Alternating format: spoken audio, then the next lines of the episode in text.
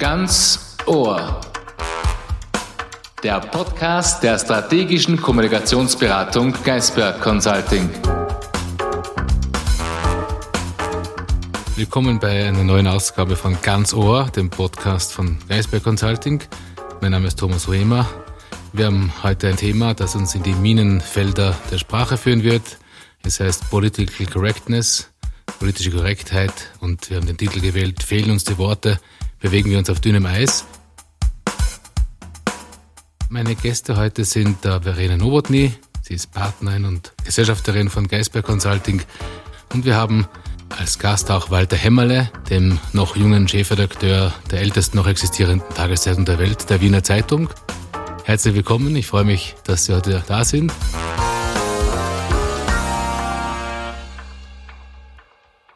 Das Amanda Gorman-Gedicht The Hill We Climb wurde ins Deutsche übersetzt von drei Übersetzerinnen. Ausschlaggebend für die Übersetzung und für die Qualität der Übersetzung war offensichtlich, wie eine Debatte vor kurzem gezeigt hat, nicht die literarische Qualität, sondern die identitätspolitische Funktion und identitätspolitische Korrektheit derer, die übersetzen. Dementsprechend schlecht ist das Gedicht ins Deutsche übersetzt worden. Äh, wir haben also ein Problem mit der politischen Korrektheit, nicht nur im äh, literarischen Bereich, nicht nur im politischen Bereich, sondern überhaupt, was die Sprache betrifft. Herr Hämmerle, in den 70er Jahren, als ich als Kind aufgewachsen bin im konservativen Tirol, war ich bei einer Faschingsparty verkleidet als Eskimo, erstes problematischer Wort. Dort waren Zigeunerprinzessinnen und Indianer und andere äh, Verkleidungen, die heute völlig undenkbar sind. Allein die Worte in den Mund zu nehmen ist undenkbar. Wie soll man damit umgehen? Wie soll ich äh, meine Kinder heute auf verkleiden, wenn ich sie auf Geburtstagspartys schicke? Das ist eine spannende Frage, dass ich als Vorarlberger, der im bekannt liberalen Vorarlberg auch in den 70er Jahren aufgewachsen bin, äh, nicht ganz einfach beantworten kann. Auf der einen Seite muss man, glaube ich, unterscheiden, die große Mehrheit der Menschen lebt noch sehr viel traditioneller und das meine ich in keinster Weise negativ, sondern unbelastet von diesen Debatten, die wir in den urbanen Zentren der Welt führen, ihren Alltag. Dort spielt man nach wie vor Cowboy und Indianer. Da erzählt man sich noch Märchen äh, vom Wilden Westen. Äh, dort wird noch Astrid Lindgren, Pippi Landstrumpf äh, ohne, ohne, ohne die Streichungen von problematischen Stellen äh, vom Tikatuka-Land und wie sie alle heißen, äh, nacherzählt und äh, weitergegeben. Das heißt, diese Probleme sind im Alltag der überwiegenden Mehrheit der Menschen noch nicht angekommen. Wie soll man damit umgehen? Ich, ich weiß es nicht. Ich glaube ja, wir würden unser Leben sehr viel einfacher machen, wenn wir, wenn wir uns an zwei Prinzipien halten würden. Und das ist äh, Höflichkeit im Umgang miteinander und Respekt im Umgang miteinander. Äh, das heißt, wenn wir mit Menschen zusammenleben, die etwas als äh, beleidigend für sich empfinden, äh, und man das auch nachvollziehen kann und das auch seine Berechtigung hat, dann sehe ich keinen Grund dafür, warum man nicht des guten Friedens und des guten Auskommens miteinander darauf Rücksicht nehmen sollte. Rücksicht ist, glaube ich, ein ganz zentrales Wort. Und, und das, das erleichtert viele Dinge. Und dann muss man die Dinge natürlich auch konsequent zu Ende denken. Äh, wo endet das Recht auf etwas zu sagen, das Recht auf Meinungsfreiheit, auch das Recht zu äh, beleidigen, zu ironisieren, äh, für, für Zuspitzungen, Polemiken, die sollten wir nicht zu eng ziehen, weil eine gute Polemik, eine gute Satire richtet sich immer gegen die Mächtigen und nie gegen die Schwachen. Das heißt, äh, auch das ist ein Prinzip vom Umgang mit uns selber. Man sollte nie nach unten treten, sondern wenn man sich mit jemandem anlegen will, dann sollte man sich zumindest gleich starke oder stärkere äh, zum Ziel nehmen. Und das ist dann eine ehrenwerte Auseinandersetzung. Da kann man nämlich auch manchmal verlieren. Das macht es interessant. Aber äh, quasi in Auseinandersetzungen polemisieren, nach unten treten, das finde ich, äh, äh ist gegen die Regeln des guten Anstandes und der und des respektvollen, rücksichtsvollen Miteinanderlebens. Ja. Äh, nur muss man dann halt auch schauen, dass wir vor lauter Miteinander und Harmonie schon nicht auch eine gewisse äh, Spannungsfähigkeit, Anspannungsfähigkeit, Reibung verlieren, weil das gehört schon auch zum Leben dazu. So, also vielen Dank. Das war jetzt mal ein großer Wurf, quasi auf der, also auf der Basis eines Geburtstagsfestes in den 70er Jahren. Ähm, äh, Verena, ich glaube, wenn wir einen Schritt zurückgehen, Political Correctness, was ist das überhaupt? Vielleicht einigen wir uns irgendwie auf, einen, auf eine Begriffsbestimmung oder auf die Funktionsweise und auf dieser Basis können wir dann über Rücksicht, Haltung und Anstand sprechen und wo, wo, wo wir quasi sprachlich verklebt sind oder sprachliche Freiheiten genießen sollten. Ich habe ein bisschen in Vorbereitung dieses Podcasts nachgelesen und es gab einen Harvard Business Review Artikel zu, zu Political Correctness. Und da war meines Erachtens eine gute Definition drinnen, nämlich dass es ein dass Political Correctness ein Double-Edged Sword, also ein zweischneidiges Schwert ist, weil die Intention von Political Correctness war natürlich eine zutiefst ehrenvolle, nämlich eine diskriminierungsfreie Sprache zu ermöglichen, dass man hier abwertende Sprache gegenüber Minderheiten, gegenüber Frauen, wem auch immer, ähm, möglichst sozusagen sanktioniert in dem Form, dass es einfach nicht okay ist, das zu verwenden. Das ist grundsätzlich eine, eine, eine ehrenhafte äh, Intention, muss man sagen, und das fand natürlich schon auch statt. Sprache kann verletzen, Sprache kann tatsächlich auch, auch Taten bewirken, sage ich so. Es kann auch die Hemmschwelle sozusagen jemanden zu attackieren schon senken. Wenn ich den sehr abfällig betrachte, dann wird es mir leichter sein, dem eine einzuhauen, sozusagen, jetzt salopp formuliert. Die andere Seite dieses Schwertes ist natürlich dieses, dieser Zwang, dieses Regelwerk, das, das ja auch viel kritisiert wird, dass äh, ich habe mich sehr amüsiert, aus in den 90er Jahren stand in der Zeitschrift Wiener, dass politische Korrektheit eine drohende Diktatur der halbgebildeten und humorlosen über Sprache und Gesellschaft sei. Das trifft ziemlich gut, ehrlich gesagt. Also sozusagen, das ist der andere aus, die andere Seite der politischen Korrektheit. Und das wäre auch meine Frage an dich, Walter Hämmerle wenn man jetzt diese beiden Seiten abwägt, die gute Intention und, und sozusagen dieses diktatorische oder dieses Moralinsaure der, der politischen Korrektheit, was überwiegt oder hat es da eine Verschiebung gegeben? Ah, ja, das glaube ich schon, weil wie immer, wie immer wird es auch als verstecktes Machtmittel oder ganz offenes Machtmittel äh, eingesetzt. Ich kann nur es hängt immer von den, und das ist natürlich ein blöder Satz, aber er ist richtig und wahr und deswegen wiederhole ich ihn, es kommt immer auf die Umstände drauf an. Ja? Äh, ein, ein, wir würden unglaublich ärmer werden, wenn wir begnadete Polemiker wie Peter Handke, äh, Charles Bukowski und wie sie alle heißen, äh, äh Thomas Bernhard nicht mehr nicht mehr in ihrem Furor, in ihrer Wut, in ihren Publikumsbeschimpfungen, in ihrem Rundumschlägen quasi äh, äh, äh, genießen, äh, über uns ergehen lassen, sie erleiden und durchleiden könnten. Das ist eine Form von Kunst, aber wer bestimmt, was Kunst ist und wo wird es untragbar? Wir sind uns, glaube ich, einig mit lauter Peter Handkes, äh, auch Elfriede Jelineks, Thomas Bernhardt, wäre es ein, ein, ein, eine ziemliche harte Gesellschaft. Das wäre vielleicht nicht so toll, miteinander auszukommen. Und trotzdem sind die das Salz in der Suppe, das uns äh, äh, anregt, das uns provoziert, das uns die Zornesröte, die Verzweiflung und den Jubel und den Applaus und, äh, äh, quasi abbringt und, und begeistert ganz einfach. Äh, aber das ist eben keine, Art und Weise, wie man miteinander zusammenlebt. Im Alltag, in der Arbeit, in der Familie, auf der Straße. Damit lässt sich kein ziviler äh, Straßenverkehr organisieren, wenn Fußgänger, Radfahrer und Autofahrer äh, mit Kinderwagen und mit Hund äh, aufeinandertreffen. Das heißt, es kommt tatsächlich auf die Umstände drauf an. Äh, und ich glaube, wir brauchen ganz einfach beides. Wir brauchen das richtige Gefühl für den zivilen Umgang und die Freiheit, den Mut und auch die gesunde Rücksichtslosigkeit zur hemmungslosen Polemik, um Missstände aufzudecken, um, um äh, Dinge, die schief laufen oder richtig laufen, zuzuspitzen, ganz einfach, äh, um uns äh, zu inspirieren und anzuregen und, und als Gesellschaft fortzukommen, weiterzukommen.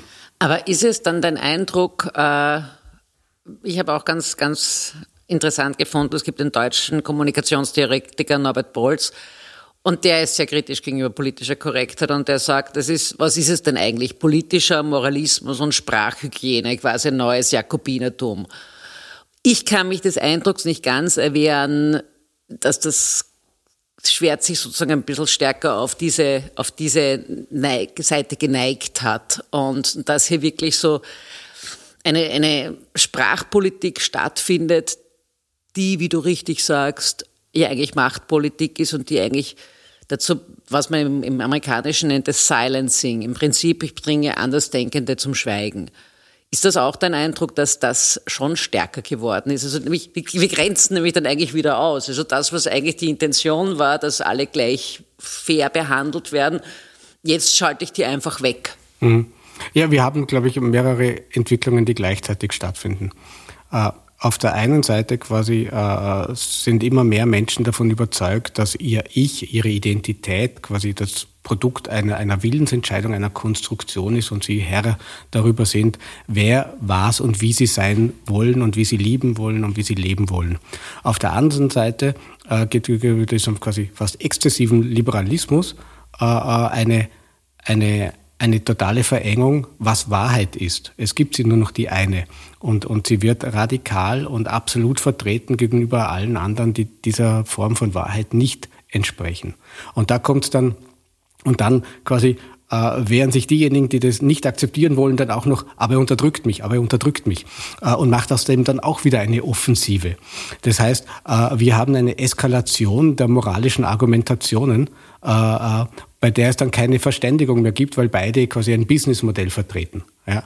Und ich bin der festen Überzeugung, äh, äh, dass alle verordneten ähm, äh, Sprachregelungen äh, schlecht sind, sondern es braucht einen friedlichen Konsens, was man tut und was man nicht tut, mit der Möglichkeit, diesen Konsens zu brechen, mit der Freiheit, diesen Konsens, aus diesem Konsens auszubrechen, äh, im Rahmen unserer, unserer Rechtsordnung ganz einfach.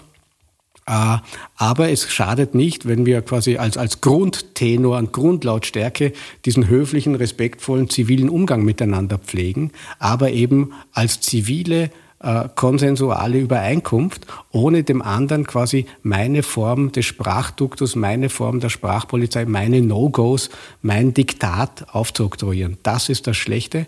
Äh, jeder kann äh, von mir verlangen, dass ich ihn respektiere, wie er ist, aber er kann von mir nicht verlangen, dass ich mich an seine Regeln halte.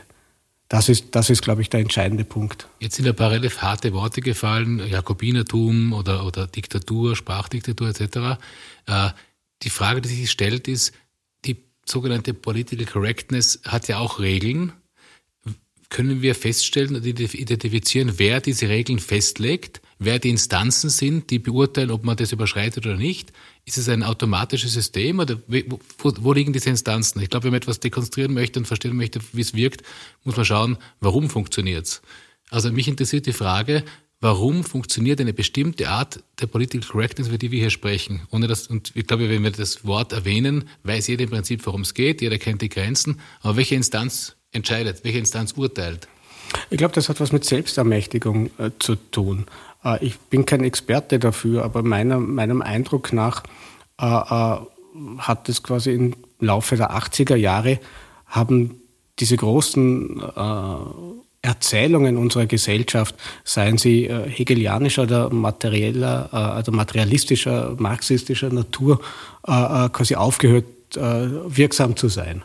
Und aus diesen großen Erzählungen, quasi die über alles drüber gestellt wurde, über die Ökonomie, über die Geschichte, über die Gesellschaft, die Philosophie, quasi, die, das ist vorbei gewesen. Die haben da hat auch der Zusammenbruch der Sowjetunion und der, der, eben dieser alternativen äh, materialistischen, marxistischen Weltanschauungen natürlich äh, entscheidend mit beigetragen, ist eine Vielzahl kleiner Erzählungen äh, entstanden. Und äh, Gruppen, die, die sich nicht repräsentiert gefühlt haben, äh, das beginnt bei Frauen, das beginnt bei Minderheiten ethnischer Art, äh, sexueller Art, haben für sich eigene eigene Erzählungen, das berühmte, unsäglich wiederholte Wort von Narrativen entwickelt und, und, und berufen sich auf ihre Geschichte der Unterdrücken und leiten daraus eine, eine moralische Autorität und Legitimation für politische Forderungen ab.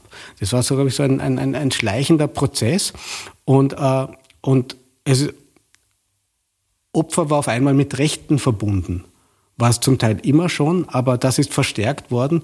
Äh, man musste quasi äh, in, in dieser Phase ab den 90er Jahren äh, quasi um politische Forderungen erheben zu können, nachweisen zu können, ich bin durch den Status quo quasi nicht anerkannt in meinen Rechten, in meinen Freiheiten, ich bin unterdrückt, ich werde benachteiligt. Das muss man, da muss man eine Erzählung, ein Narrativ dafür entwickeln und aus dem ist das entstanden und äh, das waren am Anfang große Gruppen und jetzt splittert sich das auf und es wird auch unübersichtlich. Deswegen ist es auch sehr chaotisch und Leute, die sich damit nicht äh, professionell beschäftigen, wie wir vielleicht, äh, schütteln den Kopf und, und, und denken sich, was haben die im Eck äh, äh, für einen Fehler im Kopf und denken sich, das sind reine Elfenbeindiskussionen. Aber je mehr man dann in diese akademische Milieus hineingeht, desto, desto existenzieller werden diese Fragen seltsamerweise. Aber glaubst du wirklich, dass es eine, eine, eine Grassroots-Geschichte war, sozusagen, die von unten nach oben kam, also von diesen einzelnen Gruppen, die sich dann vielleicht immer mehr aufgesplittert haben und, und sondern, also der Konrad Paul Liesmann verortet es eigentlich eher sozusagen in diesen, und das meine ich jetzt gar nicht abwertend, sondern das ist auch logisch aus der Ideologie heraus, eher aus, aus, aus linken äh, Bewegungen, aus kommunistischen Bewegungen, was für mich viel Sinn macht, weil die ja sozusagen dieses Egalitäre und damit auch gleiche Rechte ja immer drin gehabt haben. Und das ist ja auch per se, jetzt können wir darüber diskutieren, sind wirklich alle Menschen gleich oder sollen sie einfach gleiche Chancen haben? Also das ist für mich sozusagen wäre ein, ein, ein, ein Unterschied. Aber ich hätte es schon eher dort verortet, politisch, nämlich, weil die Frage, die der Thomas gestellt hat, finde ich ja auch unendlich spannend wer hat Hoheit über Anstand und Moral? Und ich glaube eben, das, da kann ich mir nicht vorstellen, dass es von unten Nein, heraufgeht. Grasroot ist missverständlich, das habe ich nicht quasi auf, auf, die Gesamtgesellschaft bezogen, sondern auf die akademischen Milieus. Mhm. Also es kommt natürlich aus den akademischen Milieus, weil nur die haben so viel Zeit, über solche Dinge nachzudenken. Alle anderen müssen äh, früh aufstehen, haben Frau, Kinder äh, äh und müssen, haben vielleicht, sind arbeitslos, sind gefährdet in ihrem Job und müssen sich um ihre Existenz, um tatsächlich materielles Überleben kümmern äh, und, und, und, und, und. Das heißt, äh, da entsteht dann auch diese politische Spannungen in den, in den ehemaligen Volksparteien wie der Sozialdemokratie oder den linken Parteien, äh, wo quasi die Basis dieser linken Partei nicht mehr mitkommen, was ihre Eliten, ihre Funktionärseliten, ihren Zugang, ihre politische Thematik. Wir haben das äh, quasi in der, in der Democratic Party äh, in den vergangenen Jahren ganz stark gesehen und wir erleben es jetzt auch in der deutschen Sozialdemokratie und natürlich auch in der österreichischen Sozialdemokratie und den Grünen. Das heißt, die natürlich aber elitärer, dort ist der Konsens größer, aber die klassischen Arbeiterparteien, durch die geht tatsächlich ein, ein, radikaler Bruch in dieser Frage von Identitätspolitik und sie finden noch keine Art und Weise, äh, diese, diese Spaltung zwischen ihrem, ihrer Basis, ihren Wählern, in der Menge ihrer Wähler und ihren akademisch gebildeten Milieus zu überbrücken. Aber eins ist ja ein Faktum, weil Sie vorhin gesagt haben, das kommt von diskriminierenden Gruppen oder Gruppen, die Opfer waren. Das ist ein Faktum. Also die Afroafrikaner waren unterdrückt und sind teilweise sozial in schwierigen Situationen. Menschen mit, mit nicht heterosexueller Ausrichtung sind unterdrückt oder sind diskriminiert, auch in Österreich noch gesetzlich.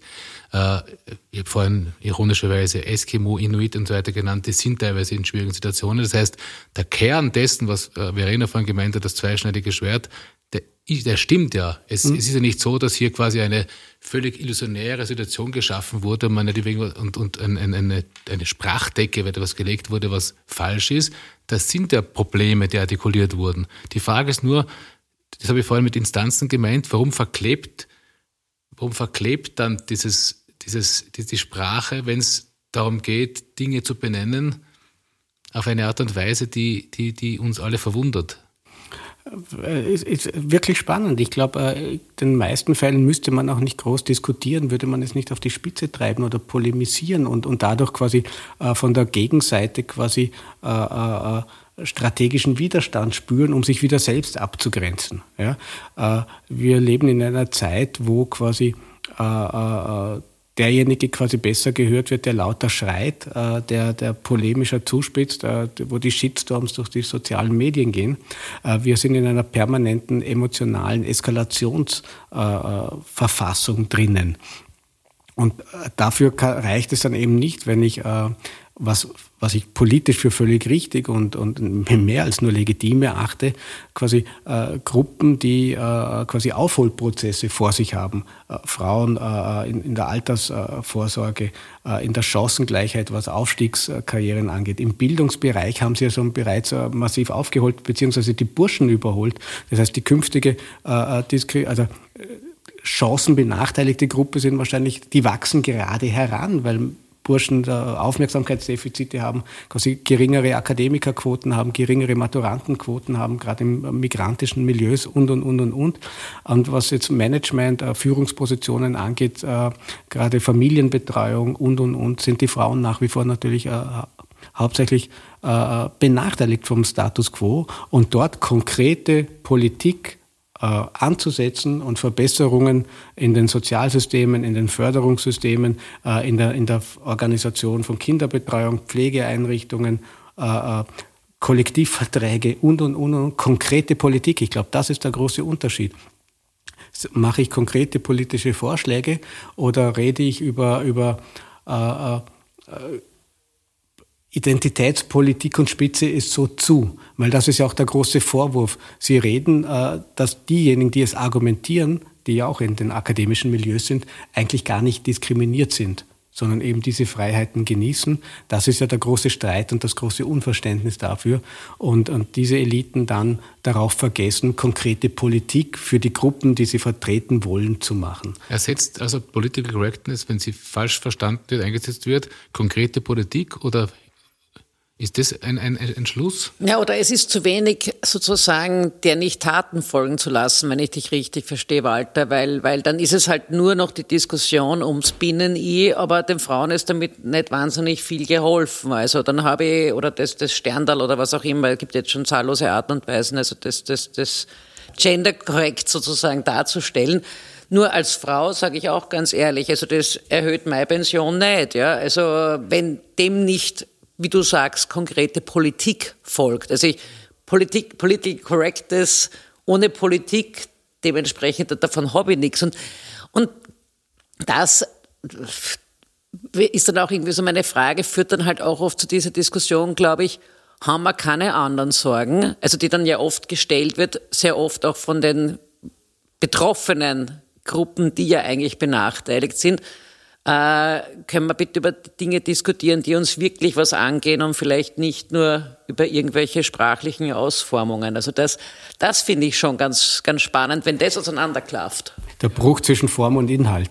Das ist, glaube ich, der entscheidende Punkt. Aber sehr oft wird das, genau, aber sehr oft wird das Argument, haben wir keine anderen Sorgen, ja bei tatsächlichen Problemen angewandt. Also mir passiert das öfter, wenn man sagt, okay, es gibt in Österreich, bleiben wir bei homosexuellen Menschen da wird darüber diskutiert, sagt, na, haben wir keine anderen Probleme. Die paar, die paar Paragraphen beim Mietrecht, die paar Paragraphen dort und dort, das kann doch nicht sein. Wir haben da die riesen, also eine Riesenkrise. Also, es ist schon auch ein Kampfbegriff der Gegner von, von, äh, von einer Fairness, von einer fairen Politik. Na klar, weil die das als auch Ideenthema abstempeln. Genau, also, genau. die sagen, das ist, ist eine Minderheit. Also, na, völlig das richtig, ist, ja? das ist, aber dieser, ich halte es für einen normalen Konflikt, der ausgetragen werden muss. Was Problem ist und was nicht, das muss eine Gesellschaft mit sich austragen.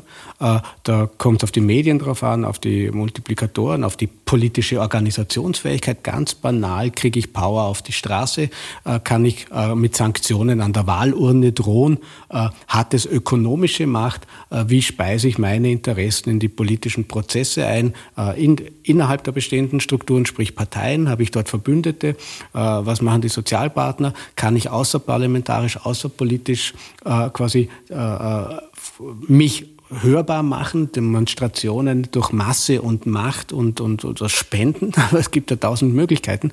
Das halte ich, das ist normale Politik. Also ich glaube, da darf sich niemand drauf aufregen oder drüber aufregen dass da diese, diese Auseinandersetzung hart, offen und, und äh, ohne große Lust auf Kompromisse aus, ausgetragen werden. Ich glaube, die, die, die Frage ist quasi, lenkt man durch diese Debatten über den Form über, und quasi über, über die äh, sprachlichen Formulierungen und, und, und, sind das große Ablenkungsmanöver. Ich glaube, das ist ja äh, auch das, der Vorwurf, den gerade Linke gegenüber der, der politischen Identität, also der Identitätspolitik vorwerfen, dass es in Wirklichkeit ein großes Ablenkungsmanöver ist, möglichst wenig zu tun und eben nicht für Pensionsreformen einzustehen, für bessere Kollektivverträge, für Dienstleistungsjobs, äh, für gescheitere Kinderver, äh, Kinderversorgung, Pflegeeinrichtungen und, und, und, Infrastruktur, Verkehr. Das ist der große Vorwurf. Schöne Verpackung anstatt einer Politik. Genau. Wir sind eine strategische Kommunikationsagentur bei Geisberg. Äh, wir könnten überlegen, ob es wert ist, abstrakt und Anführungszeichen trotzdem ein Spiel durchzuspielen. Wir haben gesagt, es ist ein Minenfeld der Sprache auch, an das man sich da begibt bei dem Thema Political Correctness. Was passiert, wenn man hier einen Fehler macht? Ich glaube, man darf das nicht unterschätzen. Also, wenn wir einen fiktiven Vorstandsvorsitzenden oder einen fiktiven hohen Politiker hernehmen. Wir könnten auch Reale nehmen, denen das passiert ist. ja, und da, ja. da, da, da interessiert Was mich, und ich finde find das nämlich auch sehr wichtig, das durchzudenken und nämlich auch gerade auch deine Kompetenz als Medienmann und Chefredakteur äh, würde ich hier auch gern, gern einholen, äh, weil Medien gehören ja zu diesem Moralpranger mit dazu. Mhm. Also wenn das schief genau. geht mit der politischen Korrektheit. Und insofern, und das ist dann wieder unser Thema sozusagen, habe ich ja ein enormes Reputationsrisiko. Also wenn da einer eintappst in die, mhm. In die politische Korrektheit, in das Fettnäpfchen, dann habe ich ein Reputationsthema. Und wir wissen aber auch, dass man einerseits reintapsen kann, um Aufmerksamkeit zu erzeugen. Denken wir an den seligen äh, Jörg Haider, der hat ganz bewusst diese Grenzen überschritten und hat dann darauf aufbauend Politik gemacht und, und, und, und Pass auf, was du sagst mit mobilisiert. Dem Seligen, also. Ja, genau, da sind, da sind wir wieder dabei. Also ich kann das quasi als Fehler machen und habe dann Konsequenzen, das würde mich interessieren mhm. vom, vom Kollegen Hämmerle, und ich kann das auch benutzen. Äh, nehmen wir ein harmloses Beispiel, Prinz Philipp, der, der, der hauptsächlich dafür bekannt ist, der verstorbene Gatte der, der jetzigen Königin, der bekannt ist, dass er Grenzen überschritten hat. Also ich kann Fehler machen, was passiert dann und wie kann ich es nutzen, um zu mobilisieren? Da sind wir quasi auf der auf einer schwierigen politischen Debatte. Ich glaube, da muss man jetzt noch einmal eine Unterscheidung herführen. Haider ist ein gutes Beispiel dafür. Der hat provoziert als Kalkül heraus, äh, immer auch quasi in der nicht sehr oft begründeten Vermutung, dass eine schweigende Mehrheit hinter sich hat. Ja? Und es war noch eine sehr einfach gestrickte Öffentlichkeit. Wir hatten die traditionellen Medien und äh, die digitalen Medien waren gerade erst im Entstehen oder noch gar nicht existent. Das hat sich mittlerweile völlig entkoppelt. Also mittlerweile äh, äh, gibt es da zwei verschiedene Öffentlichkeiten äh, und relativ viele Shitstorms schaffen es gar nicht mehr tatsächlich in die etablierten Medien hinein oder in die ZIP 1 und gehen deswegen äh, äh, nach wie vor bemerkenswerterweise an einem substanziellen Teil der Bevölkerung völlig spurlos vorüber. Also wir über, wir overnewsed und underinformed äh, Menschen, die sehr, sehr äh, häufig und oft äh, auf den sozialen Medien vorbeischauen und sich informieren und trotzdem aber für die etablierten Medien arbeiten, äh, bekommen Dinge mit, die für einen Großteil der Menschen, der normalen unter Anführungszeichen Menschen, äh, gar nicht erst äh, zum Thema werden. Das heißt, wir haben eine völlig nach wie vor eine, eine, eine relativ getrennte Öffentlichkeitssphären. Und was im, im, im virtuellen Raum auf den sozialen Medien zu einem Shitstorm führen kann, äh, der ja auch oft nach zwei, drei Tagen wieder völlig vorbei ist, schafft es gar nicht in die doch deutlich langsameren etablierten Medien, auch wenn die alle digitale Kanäle mittlerweile haben. Aber das geht ihnen zu schnell oder es kommt halt mal als Kurzmeldung vorbei und schnellen Aufmacher, aber ohne Nachhaltigkeit. Das heißt, die Frage ist, äh, für, wer ist meine relevante äh, Zielgruppe? Ob ich, ob ich äh, den Shitstorm auf den sozialen Medien, das Fettnäpfchen quasi, wie ich damit umgehen muss.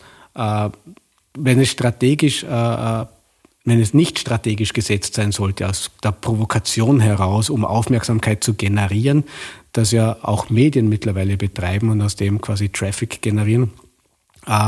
Und, und dahinter ein, ein ökonomisches oder politisches Interesse steht, muss man das, glaube ich, sehr, sehr ernst nehmen, weil äh, man kennt es von Produktboykottaufrufen, man kennt es von Managern, wo äh, Reputationsschein sind und die Liste derjenigen, die durch einen blöden Satz in einer Rede, ein ungeschickt formuliertes äh, äh E-Mail an die Mitarbeiter äh, äh, oder was auch immer quasi mittlerweile ihre Koffer packen mussten und Führungspositionen verloren haben oder Aufstiegschancen verpasst haben, das ist äh, eine reale Gefahr. Wie geht man damit um? Gute Frage. Offen und schnell Kommunikation. Äh, wenn es tatsächlich passiert sein sollte, äh, nicht, glaube ich, quasi rechtfertigen wollen, sondern einfach ein schnelles, kurzes Entschuldigen Sie. Wenn es tatsächlich ein Fehler war, äh, wirkt ein Verzeihung, ein Sorry nach wie vor Wunder. Die Leute wissen, dass man nicht fehlerfrei kommunizieren kann. Die große Menge der Leute versteht es auch, toleriert es auch und schätzt es, wenn etwas richtig gestellt wurde. Die meisten äh, quasi groß, also wirklich nachhaltigen Schäden passieren, wenn man zuerst auf etwas beharrt, was man dann aber nicht durchhalten kann argumentativ. Und dann quasi erst am zweiten oder dritten Tag quasi in einer langen Presseaussendung auch so eine Form der äh, quasi überkommenen Kommunikationsform. Niemand liest mehr Presseaussendungen oder sie haben null Wirkung. Es ist nur noch Beschäftigungstherapie für, für Mitarbeiter in den Öffentlichkeitsabteilungen. Äh, quasi etwas quasi relativiert, wo, wo der Gaul schon längst aus dem Stall ist. Das heißt, dort lässt sich so etwas nicht mehr einfangen und es lässt sich auch nicht mehr ohne Schaden äh, beheben. Jetzt bin ich kein Krisenmanager für, für solche äh, eskalierende Kommunikationssituationen, aber ich glaube, es ist wie im Privatleben. Äh, wenn, wenn ich einen Fehltritt gemacht habe, dann entschuldige ich mich ganz schnell dafür. Aber ich würde, ich würde dich jetzt noch gern sozusagen tiefer in deine Medienkompetenz hineinbohren und das, was ich erst gesagt habe, eben diesen Moralpranger. Weil das ist schon ein, finde ich, ein bisschen ein Problem geworden. Also auch dieser moralisierende Journalismus dieser Haltungsjournalismus, ich habe gepachtet als Journalismus, alle Kollegen mögen mir jetzt sozusagen diese Pauschalierung verzeihen und Kolleginnen, dass, dass ich das jetzt so provokant pauschal formuliere, aber es ist natürlich verstärkt, hat sich dieser Haltungsjournalismus etabliert, der auch eine sehr starke moralische Komponente hat. Wir wissen, was korrekt ist. Und damit ist ja auch nicht immer ganz leicht umzugehen. Also dass, dass dann, dann weiß ein Vertreter, ein Medienvertreter, das ist die einzig richtige Art und Weise, wie man mit diesen Dingen umgeht, zum Beispiel. Äh, ich bin ein großer Kritiker dieser Entwicklung. Ich glaube, dass äh, wir viel zu viel Haltung und viel zu wenig Wissen, äh, Fakten, Überzeugungen haben. Haltung ist so ein austauschbares Wort geworden. Jeder hat eine Meinung und jeder hat eine Haltung. Äh, äh, und, und das ist äh, wie Dünnbrettbohren. Ich halte es für eine der großen Fehlentwicklungen unter dem Eindruck der Digitalisierung, dass das das Modell ist, das die Medien quasi in ihrer ökonomischen Not quasi gefunden haben, um Follower Power, um Leserblattbindung herzustellen, um Medienloyalität herzustellen. ich, ich in, in, in der Vermutung, ich vertrete die richtige Haltung, äh, die meine Leser oder meine User auch vertreten. Und, und dadurch quasi will ich Bestätigung, also die, die Hypothese, dass Leute gerne ihre eigene Meinung bestätigen äh, äh und nicht quasi äh, divergierende Positionen konsumieren. Das ist, das halte ich, das stimmt leider, ja. Nichts ist, äh, nichts ist schwieriger quasi, wie einem treuen Leser quasi in seiner eigenen Zeitung zuzumuten, Texte und Meinungen, die nicht der seinen äh, entsprechen oder gar den seinen äh, radikal widersprechen. Das ist eine Zumutung für äh, Medienkonsumenten. Und die übliche Reaktion ist, wenn Sie das noch einmal schreiben, dann kündige ich Ihr Abo äh, oder dann, dann, dann werden wir zur Konkurrenz wechseln. Das ist eine extrem bedrohliche äh, Situation für jeden äh, Herausgeber, für jeden Chefredakteur, der um jeden Abonnenten kämpfen muss. Das kann man sich nicht leisten. Und daraus kann ja auch wieder Follower Power entstehen. Quasi organisierte Gruppen, die dann quasi sagen, wir dulden nicht, dass diese Zeitung das sagt und wir rufen jetzt Abonnenten auf, das Abo zu kündigen und sowas. Äh, mein Ideal äh, von Journalismus ist genau das Gegenteil. Ich will äh, Leser äh, fordern und ihnen das zumuten, dass sie mit der anderen Position, Meinung, Haltung konfrontiert werden und das ertragen und im Idealfall darauf noch Inspiration und Gewinn ziehen. Ja, danke, einen kritischen Diskurs zu führen, das heißt Inspiration und Gewinn daraus zu ziehen. Und das ist wahrscheinlich nur möglich, wenn das nicht ganz so glatt abläuft, wie es sich manche wünschen. Ich hoffe, das war auch für unsere Zuhörer ein interessanter Podcast ganz Ohr und Sie haben auch einige Inspirationen daraus gewonnen. Mein Name ist Thomas Huemer. Ich freue mich, wenn Sie das nächste Mal wieder dabei sind. Auf Wiederhören.